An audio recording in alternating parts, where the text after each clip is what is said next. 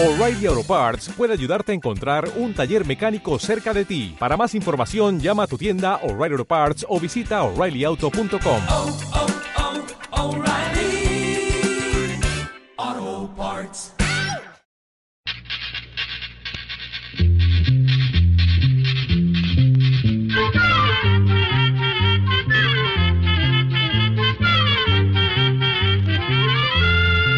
Llegó pa'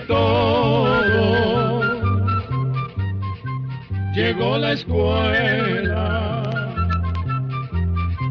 llegó la escuela, llegó por radio.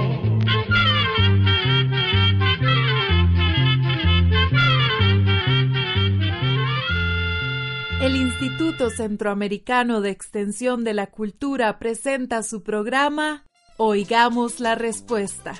Compartiremos con ustedes las preguntas de nuestros oyentes y daremos las respuestas a sus inquietudes. Mándenos sus preguntas al apartado 2948-1000 San José, Costa Rica. También puede enviarnos sus preguntas al correo electrónico icq.org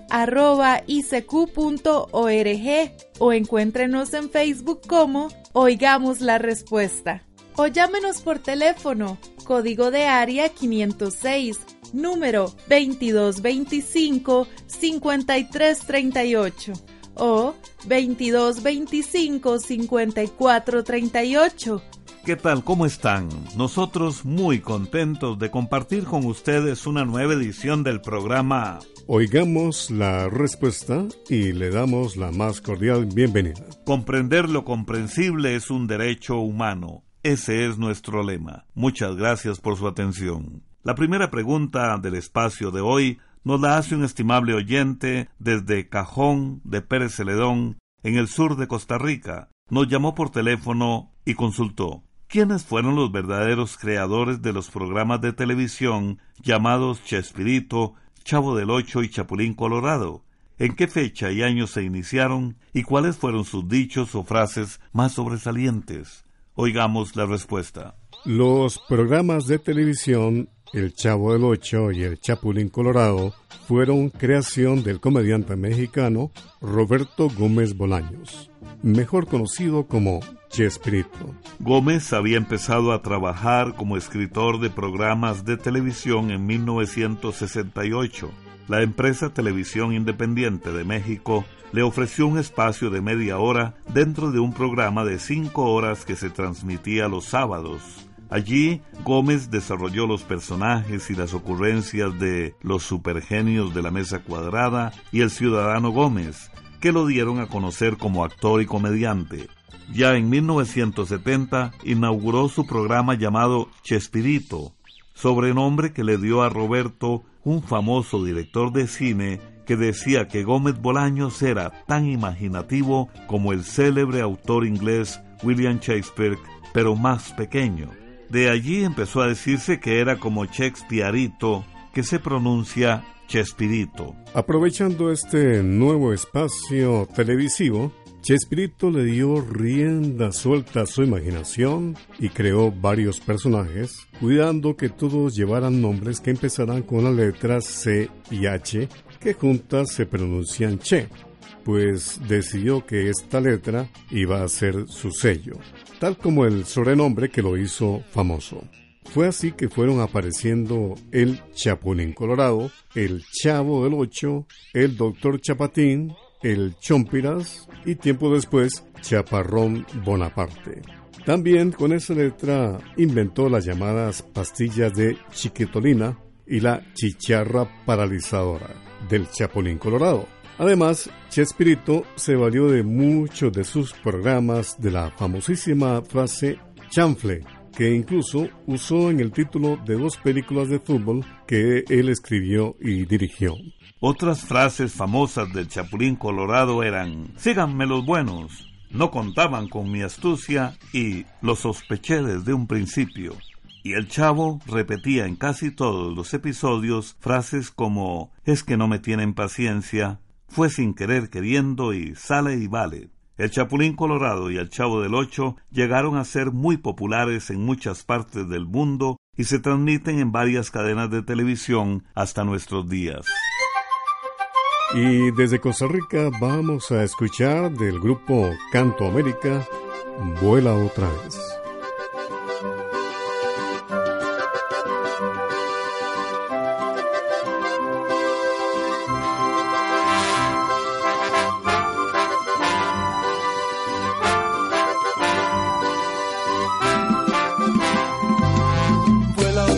Mariposa, vuela otra vez. Mira las flores y el viento que están a tus pies. Vuela otra vez, mariposa, vuela otra vez. Mira las flores y el viento que están a tus pies. La muchacha se casó con su novio de siempre. Por tres años aprendió a servirle obediente madre fiel. Lo esperó noche y día, mientras el marido aquel su dignidad ofendía. Vuela otra vez, mariposa, vuela otra vez. Mira las flores y el viento que están a tus pies. Vuela otra vez, mariposa, vuela otra vez. Mira las flores y el viento que están a tus pies.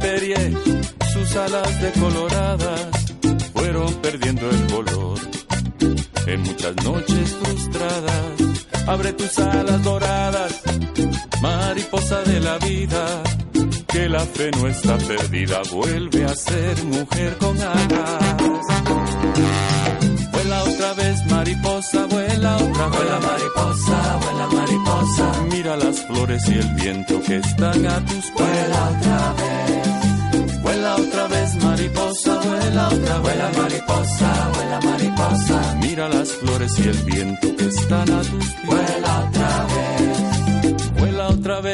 mariposa, vuela otra vez. Vuela mariposa, vuela mariposa. Mira las flores y el viento que están a tus pies. Vuela otra vez. Vuela otra vez, mariposa, vuela otra vez. Vuela mariposa, vuela mariposa. Mira las flores y el viento que están a tus pies.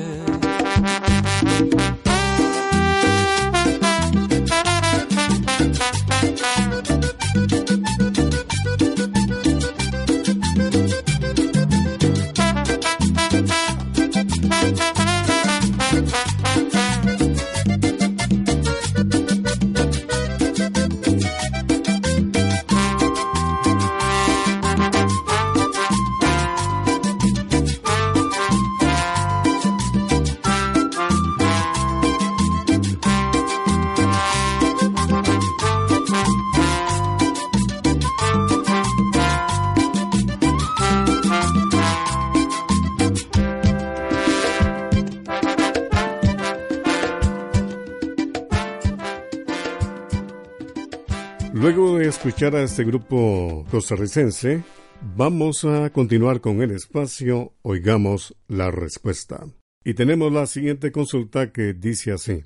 Hola amigos, les saluda Luis Martínez desde Nicaragua. Quiero saber sobre la planta que llaman lengua de suegra. Dicen que purifica el aire y quisiera saber si es cierto y cuál es su nombre científico. Escuchemos la respuesta. La lengua de suegra, que se conoce también como lengua de tigre o espada de San Jorge, sí purifica el aire. Vamos a contarle cómo fue que los científicos descubrieron que esta planta realmente sirve para esto. Resulta que, por allá de los años setenta, en Estados Unidos se vio la necesidad de ahorrar energía, y como en ese país se usa calefacción para calentar los edificios en invierno y aire acondicionado para enfriarlos en verano, buscaron maneras de sellar muy bien los edificios para que se gastara menos energía. A partir de entonces, las personas que trabajaban dentro de los edificios se empezaron a quejar de muchas molestias o problemas de salud.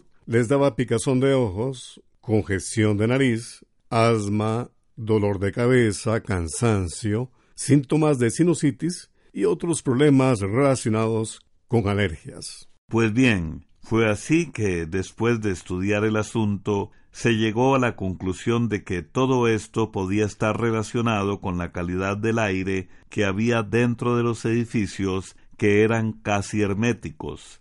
En aquel entonces también se empezaron a usar muchos materiales sintéticos como algunas maderas prensadas, alfombras y productos que se usaban para combatir filtraciones que después se descubrió que expulsaban al aire sustancias dañinas. Ya sabiendo qué es lo que estaba pasando, los científicos empezaron a estudiar formas para mejorar la calidad del aire de los edificios. Y después de una serie de estudios, decidieron poner plantas dentro de los edificios que permanecían muy cerrados, para ver si podían ayudar a limpiar el aire contaminado. Usaron varias plantas que se daban bien en el interior de los edificios, una de las que usaron fue precisamente la llamada lengua de suegra y dio muy buen resultado, pues pudieron comprobar que sí limpiaba el aire contaminado. El nombre científico de la lengua de suegra es Sansevieira y es una planta muy adecuada para tenerla dentro de los edificios, especialmente en espacios pequeños, pues sus hojas crecen hacia arriba, lo que no ocupa mucho espacio. Tampoco la lengua de suegra necesita de grandes cuidados ni necesita mucha agua. Más bien, si se riega mucho, se daña. Sin embargo, si se desea usar para que purifique el aire, da mejor resultado sembrar las plantas en tierra revuelta con carbón, porque el carbón actúa como una esponja que absorbe las sustancias dañinas. Aún mejor si se usa carbón activado, ya que es más absorbente. El carbón activado se consigue en algunas farmacias. Comprender lo comprensible es un derecho humano. Ese es el lema del Instituto Centroamericano de Extensión de la Cultura, ICQ, y del programa Oigamos la Respuesta. ¿Habrá algún remedio para dejar el vicio del cigarrillo? Es que quisiera dejar de fumar. Esta es la petición que nos hace un estimable oyente que nos escribe por medio de Facebook desde Metapan, El Salvador. Oigamos la respuesta. En primer lugar, permítanos felicitarlo por tomar la decisión de querer dejar de fumar, ya que se sabe que el fumado es sumamente dañino para la salud. Y lo peor es que no solo afecta al fumador, también daña a todas las personas que lo rodean especialmente a los niños pequeños. Así que usted hace muy bien en tomar esa decisión. Sabemos que dejar de fumar no siempre resulta fácil. Sin embargo, mucha gente lo ha logrado. Hay personas que lo consiguen de una sola vez. Otras van dejando el fumado poco a poco y hay quienes lo intentan varias veces hasta que finalmente lo logran. Así que no se desanime. El éxito llega cuando la persona de verdad quiere dejar de fumar y está dispuesta a poner todo de su parte. Ayuda mucho decirle a los familiares y amigos que se va a dejar de fumar porque así se tendrá un apoyo importante. Para ayudarse, le aconsejamos escribir en un papel las razones por las que usted quiere dejar de fumar, para que la lea varias veces al día. Debe saber que al principio posiblemente le va a dar mucha ansiedad y ganas de fumar. Dicen que los primeros tres días son los peores, pero conforme pasa el tiempo, la ansiedad va a ser cada vez menor. Para evitar la tentación, no ande con cigarrillos ni los tenga a la vista. Por otra parte, vamos a contarle que en las farmacias o boticas venden pastillas o chicles que pueden ayudar a dejar de fumar sirven principalmente para que la persona se distraiga chupando las pastillas o masticando los chicles, olvidándose así del cigarrillo. También hay una medicina homeopática que se prepara con una sustancia llamada plántago mayor que dicen que ayuda a que el fumador pierda el gusto por el tabaco. Por último, vamos a recomendarle que procure evitar los lugares, situaciones o estímulos que puedan provocarle el deseo de fumar y aconsejarle que si usted acostumbraba a fumar, por ejemplo, Después de comer, procure salir a caminar para sustituir la costumbre de fumar por una costumbre más saludable. El ejercicio tiene muchos beneficios y moverse va a ayudarle a reducir la ansiedad. Esperamos que estos consejos le ayuden a conseguir su propósito. ¿Qué les parece si vamos a la música? Música centroamericana. Escuchemos la canción Hilo del artista Cien Fue de Panamá. Que la disfruten.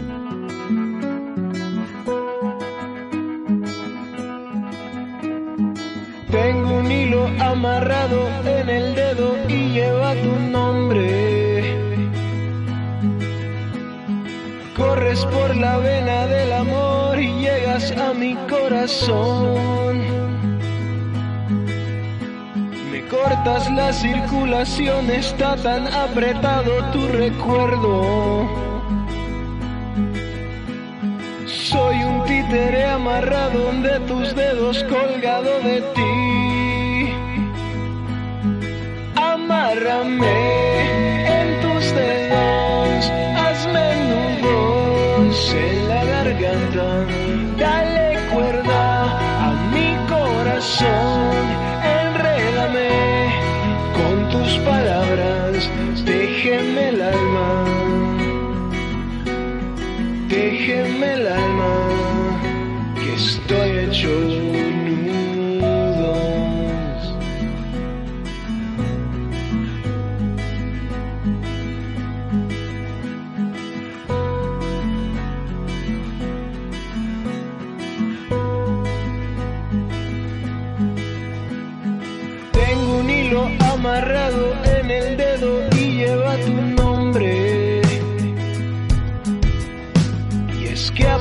de todas esas vueltas no me he olvidado de ti. Estuvimos perdidos, enredados entre tantas telarañas. Siguiendo el hilo de esta historia que nunca tendrá final feliz. Ay,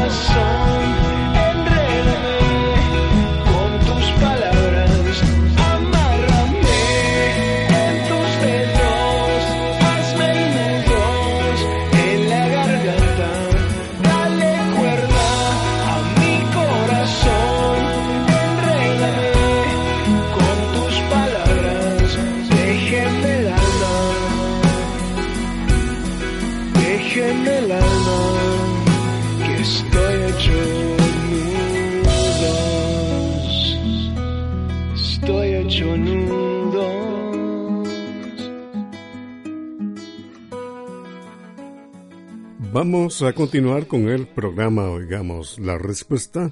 No sin antes agradecerles amigos su importante sintonía. ¿De qué material está hecha la tinta de los bolígrafos o lapiceros? Es que un día de estos se me manchó la mesa con tinta y logré quitar la mancha con alcohol. Es la pregunta de don Michael Eduardo Herrera que nos escribe desde San José en Costa Rica. Escuchemos la respuesta.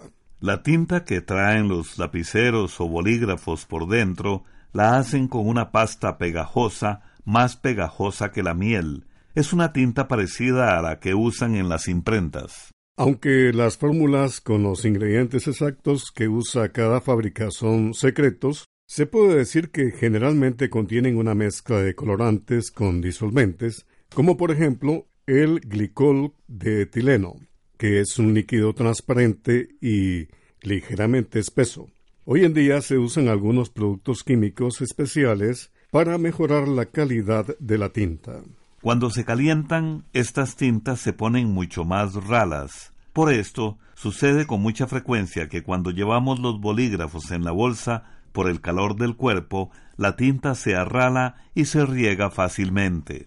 También cuando los bolígrafos quedan expuestos al sol, es muy común que se les salga la tinta y sucedan estos accidentes como el que usted nos cuenta. Es decir, que manchamos el mantel de la mesa, las colchas o los sillones. El alcohol tiene la propiedad de disolver los colorantes y por esto le sirvió a usted para quitar la mancha. Sin embargo, cuando la tinta del bolígrafo ya se ha secado muy bien, resulta muy difícil quitar la mancha con alcohol. En este caso, lo que recomiendan es tratar de quitarla usando gasolina blanca.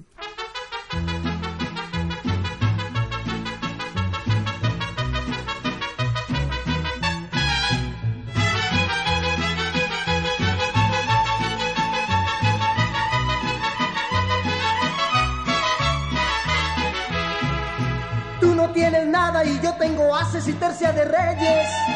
Enseña tu juego y te darás cuenta de que nada tienes. Ya lo ves, corazón, cómo pierdes.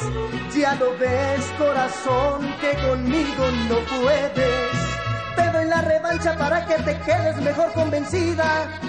Que con mi cariño nunca has de tener ninguna salida. Quisiste jugar para ver quién se iba y si en este pierdo ahora, ¿qué más da? Ya me iba. Hija mía.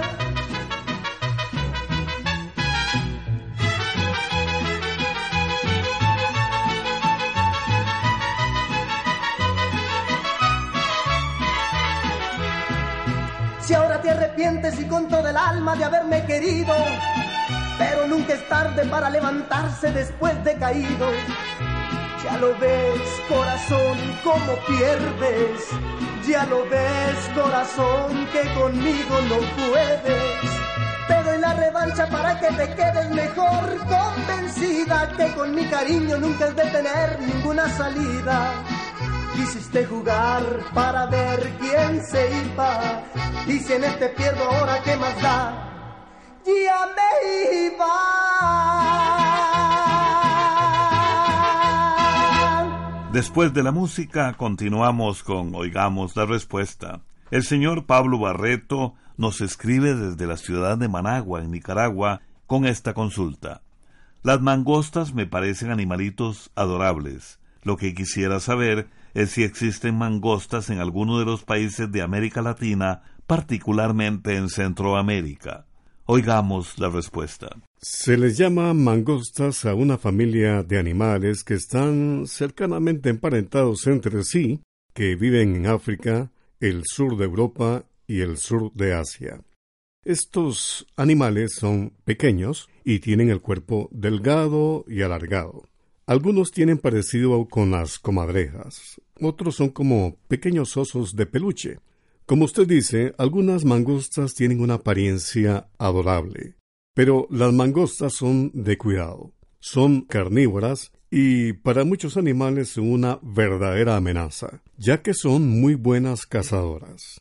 Llama la atención sobre todo la facilidad que tienen para atacar a las culebras, incluso a las venenosas. gracias a que las mangostas son muy rápidas y logran esquivarlas. Pero estos animales también son muy buenos cazando ratas y ratones. Precisamente por tener fama de ser muy buenas cazadoras fue que, allá por los años de 1800, las llevaron a algunas islas de nuestro continente como Jamaica, Cuba y Puerto Rico. Ahí las liberaron para que acabaran con la plaga de ratas que había en algunas plantaciones, principalmente en las de caña. Lamentablemente, lo que en principio parecía ser una buena idea, con el tiempo llegó a ser un gran problema, porque aunque inicialmente este pequeño y feroz animalito mantuvo cierto control sobre los roedores, conforme se fue yendo a otros lugares, fue descubriendo otras presas más apetitosas, llegando a ser una seria amenaza para muchas especies nativas de aves, reptiles y anfibios que no tenían cómo defenderse de este buen cazador. Es por esto que los biólogos constantemente advierten que no se deben liberar especies que no son nativas del lugar. Otro problema muy serio es que las mangostas pueden transmitir rabia, que es una enfermedad muy peligrosa. Sabemos que actualmente las autoridades de Cuba y Puerto Rico están alertando a la población del peligro que puede representar entrar en contacto con estos animales. Afortunadamente, según pudimos averiguar, las mangostas no fueron traídas a Centroamérica. Podría ser que algunas se tengan en cautiverio como mascotas, pero de ser así, por dicha, hasta el momento, no se ha cometido la imprudencia de liberarlas a la naturaleza. Programa C Control 29. Y les tenemos muy buenas noticias. Muy pronto saldrá a la venta el Almanaque Escuela para Todos 2019. Lleno de interesantes lecturas y sano entretenimiento para toda la familia. ¿Cuál es la definición de una adicción? ¿La canela se cultiva en Costa Rica? ¿Es un árbol o es un arbusto? ¿Qué era el fuego griego? Estas y otras preguntas y respuestas en el espacio de mañana de Oigamos la Respuesta. Los esperamos.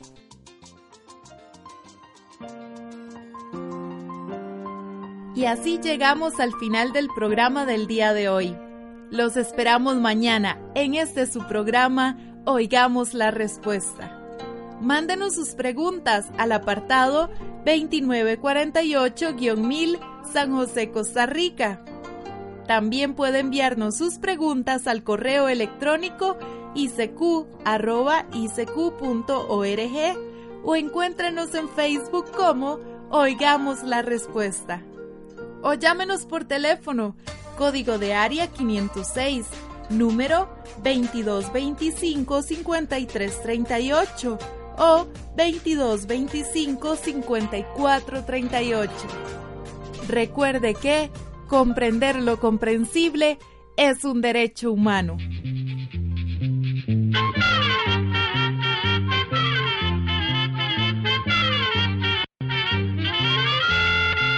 Llegó el momento de despedirnos.